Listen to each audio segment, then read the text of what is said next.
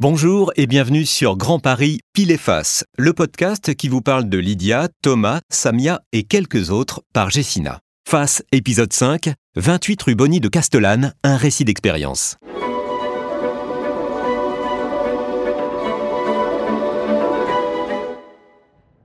Le premier dimanche de mai est une institution chez les Varlins.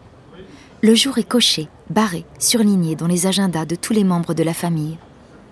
C'est à cette date qu'ils se retrouvent chaque année. Les Parisiens, les provinciaux, ceux qui vivent à l'étranger. Aucune excuse ne serait tolérée. Tous doivent converger vers l'appartement d'Yves, le grand-père. Par la fenêtre, on aperçoit les toits gris acier de la capitale et le sommet de la tour Eiffel qui dépasse à peine, comme si cette dernière se haussait sur la pointe des pieds pour rappeler à tous que l'on est bien à Paris, en mai, pour le grand déjeuner des Varlins. Ce moment fort se double d'un deuxième rituel, plus secret. Yves, le grand-père, Eric, son fils aîné, et Théo, le neveu, se fixent rendez-vous une heure avant tout le monde. Un lien spécial unit les trois hommes depuis la mort du père de Théo, il y a une dizaine d'années. Ils aiment se retrouver tous les trois pour faire le point, discuter franchement, sans veiller à ménager les susceptibilités familiales. Une famille, c'est comme une ville, dit souvent Yves. Il y a des lieux que tout le monde connaît et d'autres plus secrets. Théo arrive le premier à l'appartement de son grand-père. Ils ne se sont pas vus depuis plusieurs mois, même s'ils habitent désormais la même ville. Le petit-fils n'a pas eu une minute à lui depuis son retour des États-Unis et son installation en France. Yves lui sert un verre et les deux hommes s'assoient dans le salon. La table pour 16 personnes est déjà dressée, mais la pièce baigne encore dans le calme de la fin de matinée. Comment vas-tu? demande Yves. Bien, je suis contente d'être de retour en France. Deux ans, c'était bien, mais j'avais un peu le mal du pays à force. Tu as trouvé un logement facilement? Ouais, dans une résidence étudiante. C'est vraiment pas mal. Tout est pris en charge. Wi-Fi, pressing, il y a même une salle de sport. C'est un palace, ton affaire. Quand j'étais étudiant, tu ne l'as pas été longtemps, coupe Théo avec une ironie légère, respectueuse. Son grand-père sourit. C'est vrai, les self-made men. C'est un peu démodé, non? Au contraire, tu as lancé une start-up avant l'heure, c'est tout. J'ai monté une start-up sans le savoir. Le monsieur Jourdain de l'économie. Cela dit, tu te moques de moi, mais mes études ont été plus longues que celles de ton oncle. Pour lui, le collège, c'était le maximum. Elle est où ta résidence? Rue Bonny de Castellane. Vraiment? C'est drôle.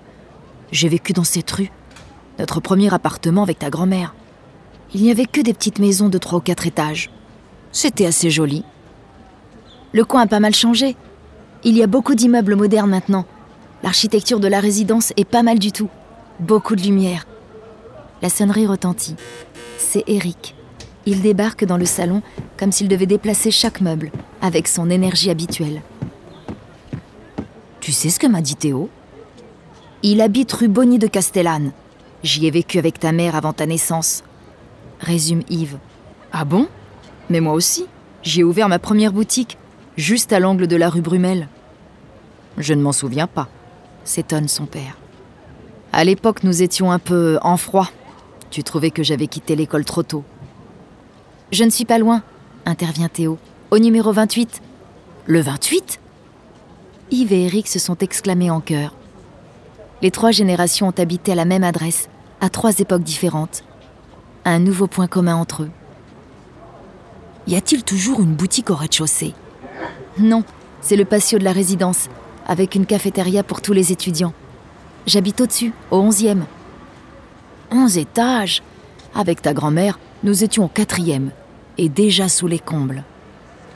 J'aimais bien le quartier, se souvient Eric. Mais c'était un peu loin de tout. Pour trouver un restaurant ou aller au cinéma, il fallait prendre le bus ou le métro. Ce n'est plus du tout comme ça, au contraire, dit Théo. Le quartier a tellement changé. Il y a un cinéma et même une salle de concert à quelques centaines de mètres. Et la semaine dernière, j'ai passé un entretien pour mon stage de fin d'année. Le siège de l'entreprise est dans la même rue. Un court silence s'installe. L'espace suffisant pour comprendre que les années ont passé, que le temps poursuit sa marche, que les lieux changent comme les hommes. La sonnette retentit dans l'appartement, encore calme pour quelques secondes. Yves hésite il prolongerait bien ce moment. Mais le premier dimanche de mai, un Verlin ne peut pas être en retard. Et lui, encore moins. Une famille, c'est comme une ville, dit-il en se levant pour aller ouvrir. Il y a parfois des carrefours. Ceci est une œuvre de fiction, toute ressemblance avec des personnages ayant réellement existé. Cette formule vous dit forcément quelque chose, mais pour Jessina, cette ressemblance n'est pas tout à fait fortuite. Découvrez aussi nos épisodes, piles, nos projets et nos réalisations concrètes qui ont inspiré nos nouvelles romancées. L'épreuve de notre engagement pour faire de la fiction une réalité. Nous espérons que vous avez aimé cet épisode et nous vous donnons rendez-vous très bientôt pour le suivant. D'ici là, n'hésitez pas à partager le podcast autour de vous. Merci et à très vite sur Grand Paris, Pile et Face.